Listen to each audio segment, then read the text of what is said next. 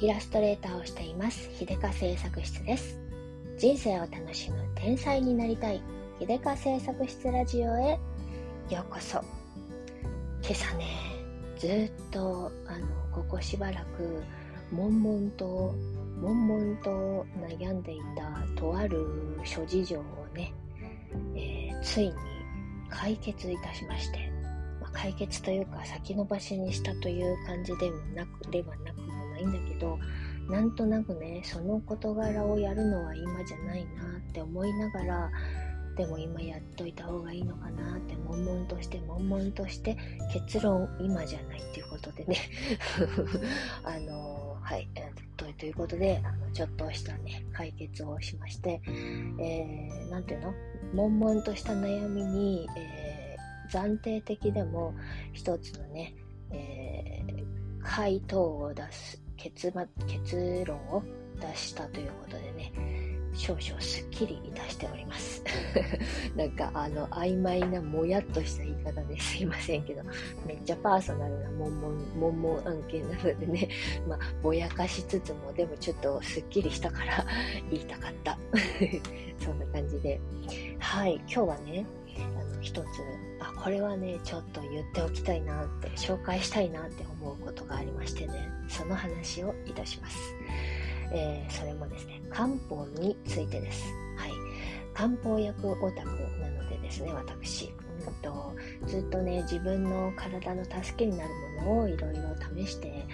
漢方が漢方と針とお灸に落ち着いている今日この頃なんですけどもね。その漢方の世界の中でもさらなるマニアックなものに出会いまして これはもはやネタとして誰かに言いたいとか思ってね、ここで喋らせてくださいよ。あのね、そんな世界もあるんだな、へーって感じで聞いてもらえたらいいんですけれど、あの、まあ、定期的に漢方薬局に通っていてね、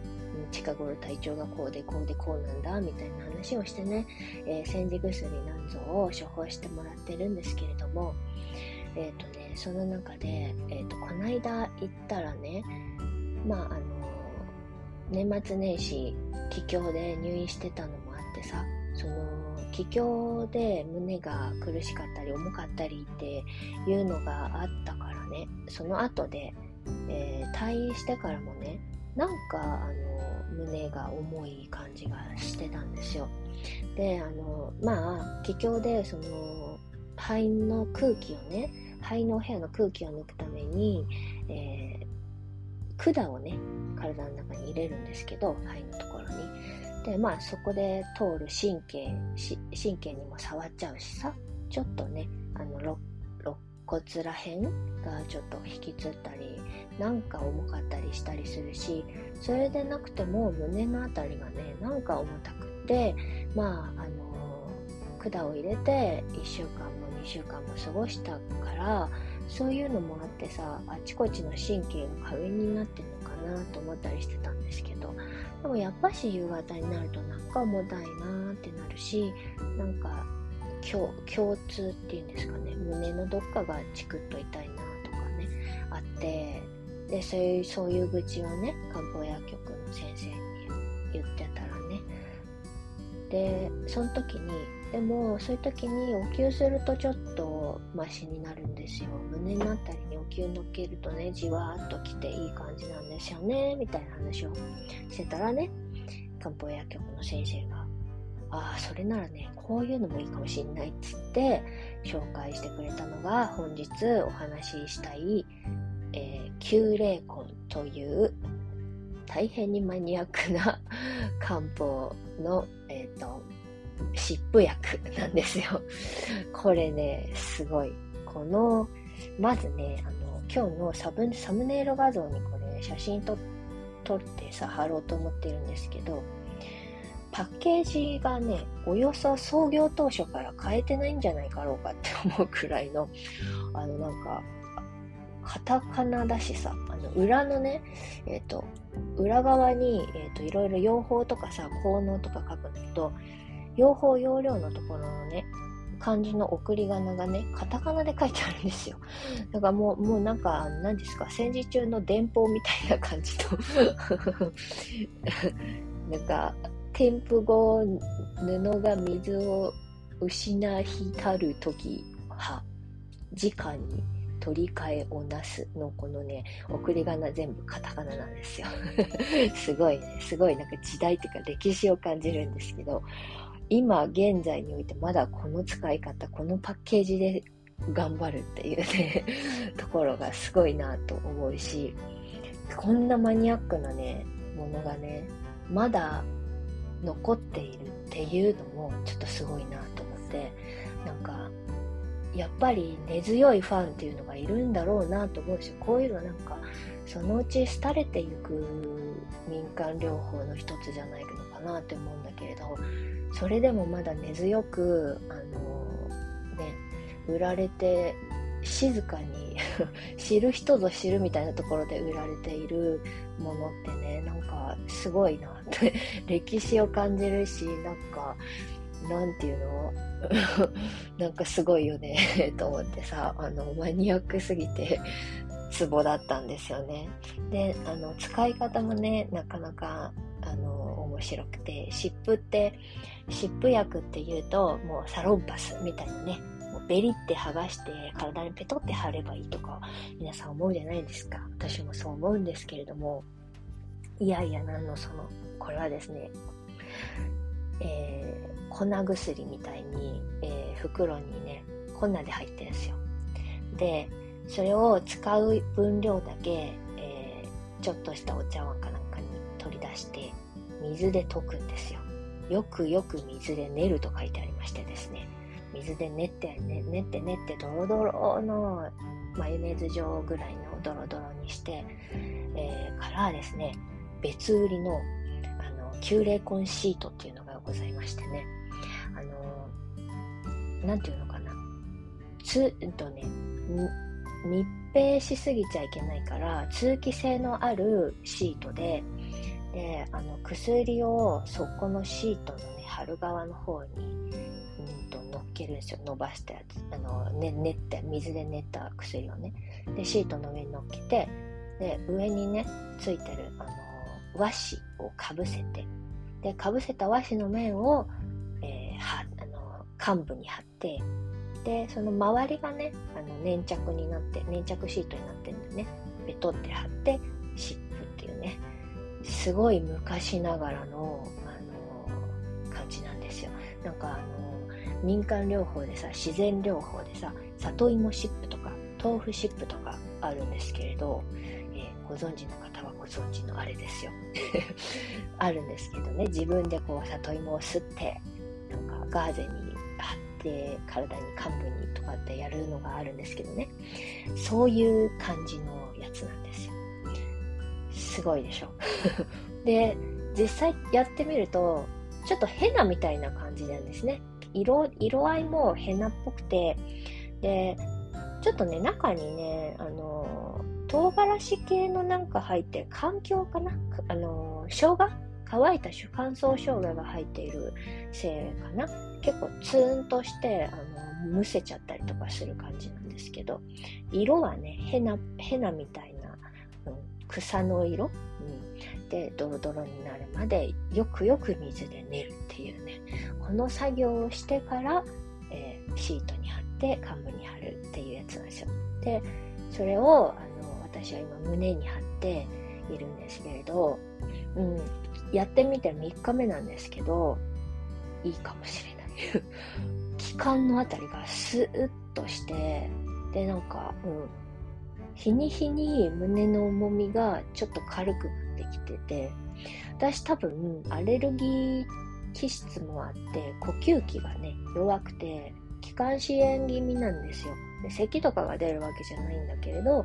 気管支炎というか気管支のあたりがねすぐアレルギー反応して狭く感じて重たかったりとかするんでねもしかしてそういうところでなんかいいのかそれともたただの神経痛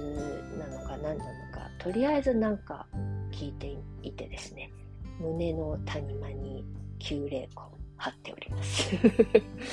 はいこれね、面白い、面白いというか、うん、なんか、これだけ長い歴史があって、さらに廃れ、廃れないとは言わないよ。多分廃れつつあるけど、あの消えてないっていうのは、それなりの効能があるんじゃなかろうかとね、漢方マニアの私は、えー、ニヤニヤしております、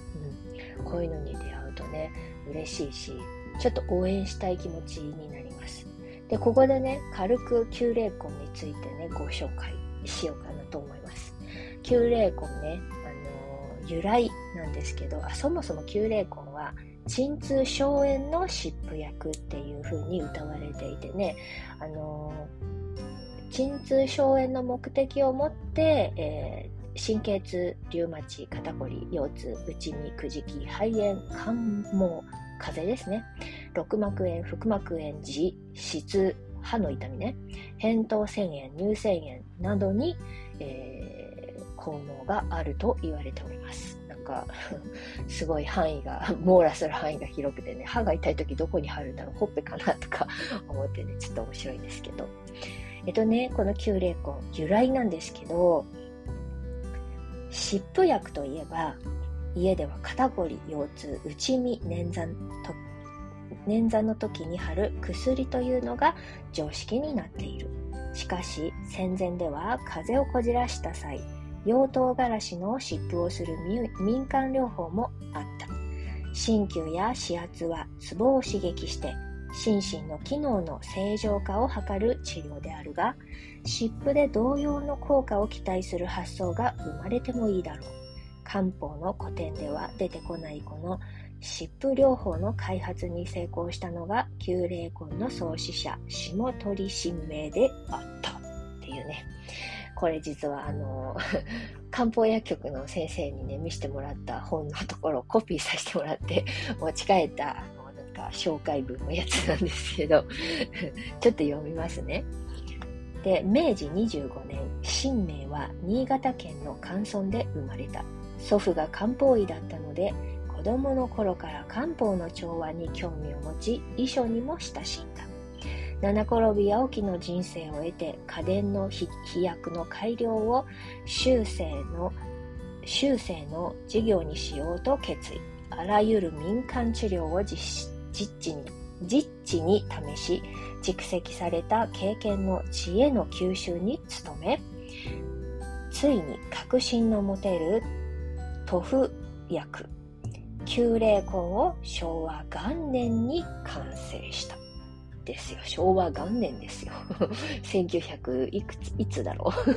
まあいいや。で、えー、全国試薬あじゃ全国施薬無料暗ギャの旅に出るわけです。施薬っていうのはあの施術の背に薬であの薬を施すってね無料で薬の紹介キャンペーンみたいなことをしに全国を渡り歩いたってことらしいんですけどね。実行に勝る宣伝はない。病苦で悩む人に旧霊魂の使い方を教えながら薬効を無料で確かめてもらう全国暗ギャを新名は刊行する昭和8年42歳の時愛知県の安養院で行った施薬でその数はついに10万80名に達した。それでね、えー、全国アンギャの旅から戻って本拠の東京に戻ると、なんとアンギャの費用に充当できる注文が各地から舞い込むようになり、無宣伝主義に徹し、つつ裏裏まで旧霊混沌の輪を広げていった。無宣伝主義っていうかさ、ドブ板と、ドブ板戦法で歩歩いて一人一人刺しに行ったってことですよね。うん、やっぱ、あの、一番強いのはドブ板営業ってことですよね。と思ったりして。でね、この間、旧霊なんちゃら書、ごめん、漢字が読めない。旧霊なんちゃら書などの啓蒙書も刊行。病気の根治を考える東洋医学の思想の普及にも尽力。人を喜ばし、我また喜ぶをモットーに、医薬一筋の生涯を貫いたのが下鳥神明様でございます。でね、旧霊魂の役名にはね、旧霊魂の旧は集めと読めて、で、旧霊魂の霊は励ます。で、旧霊魂の子は元、根元の元ね。集め、励ます元の意味があり、人体に生まれつき備わった自然治癒力を霊気するその薬効を象徴しているということなんでございますよ。うん、でね、水で練って布に塗布して貼るにもかかわらず、病気のある人は薬の作用で患部に血液が集まってくるので熱を持ってくる。貼っても温感、ね、熱感が生じない場合は要所から外れているか病気でない人かどちらかなのだというっていうねことらしいですよ。でね水と熱は治癒に重要な役割を果たす。現代人のせっかちさから水でよく寝る手間を惜しまないことと一度で治らなくても根気よく続けること。この2点も大事である。薬事法の規定もあるので現在は消炎鎮痛を主治効能として適用を次のように脳書きに歌っている。肩こり腰痛内みくじき肺炎関門六膜炎腹膜炎自衛自質扁桃腺炎乳腺炎。っていうことなんでございますよ。でね入っている薬草が、ね、生薬がね、えー、生成小脳っていうのと三振半下万象、大爆、百草、環境、発火、溶媒費、犬山椒だそうです。発火と環境しかわかんないんですけど、私は。まあ、なんか、うん、効きそうな何かがいろいろ入っているからね。だから、よくよく練り合わせるってことなんだと思うんですけれども、うん、今のところいい感じなんでね、なんか、荘園したくて、なんかこう、なんか奥に届かせたい時とかに良さそうですよね。肩こりとかにもいいっていうのでね、まあちょっとあの面白いし、えー、マニアック、マニアックな面白さに、えー、触れてみたい方は是非、えー試してみて もいいかもしれないですよ。ということで、一応あのね、えー、ネットで検索したらなんと Amazon に売ってまして リンク貼っておきますのでね、旧霊魂なんじゃそらって、えー、思われた方はね、ちょっと覗いてみてください。で、あの、旧霊魂だけ、えー、試してみたい方は、旧霊魂だけ買ってもしょうがないので、あの、別売りでね、旧霊魂シートっていうのをね、えー多分1回目初めての時はね、この専用のシート買ってみてどんなもんかっていうのをね、えー、確認してみた方がいいかなと思うのでね、私が使っているサイズの旧霊魂シート S っていうやつなんですけど、えー、のリンクも貼っておきますので、万が一にも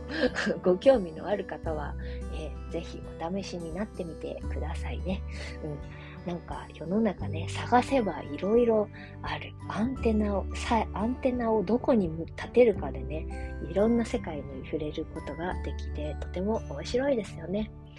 でね、あの、最近この旧霊魂ともう一個ハマっている、あの、塗り薬があって、漢方薬のね、こ次回はこれを紹介しようかなと思います。こっちの方が割とポピュラーで、あの、薬局とかにも普通に売っているやつなんでね、えっ、と、こっちの方を、えー、次回は紹介しようかなと思います。はい。そんな、えー、マニアックな漢方薬の世界でございました。ということで、えー、今日もこれでおしまいにいたし、えー、おごめんなさい、どもちた。今日はここれでおしまいにしたいと思います。最後まで聞いてくださってありがとうございました。じゃあまたね。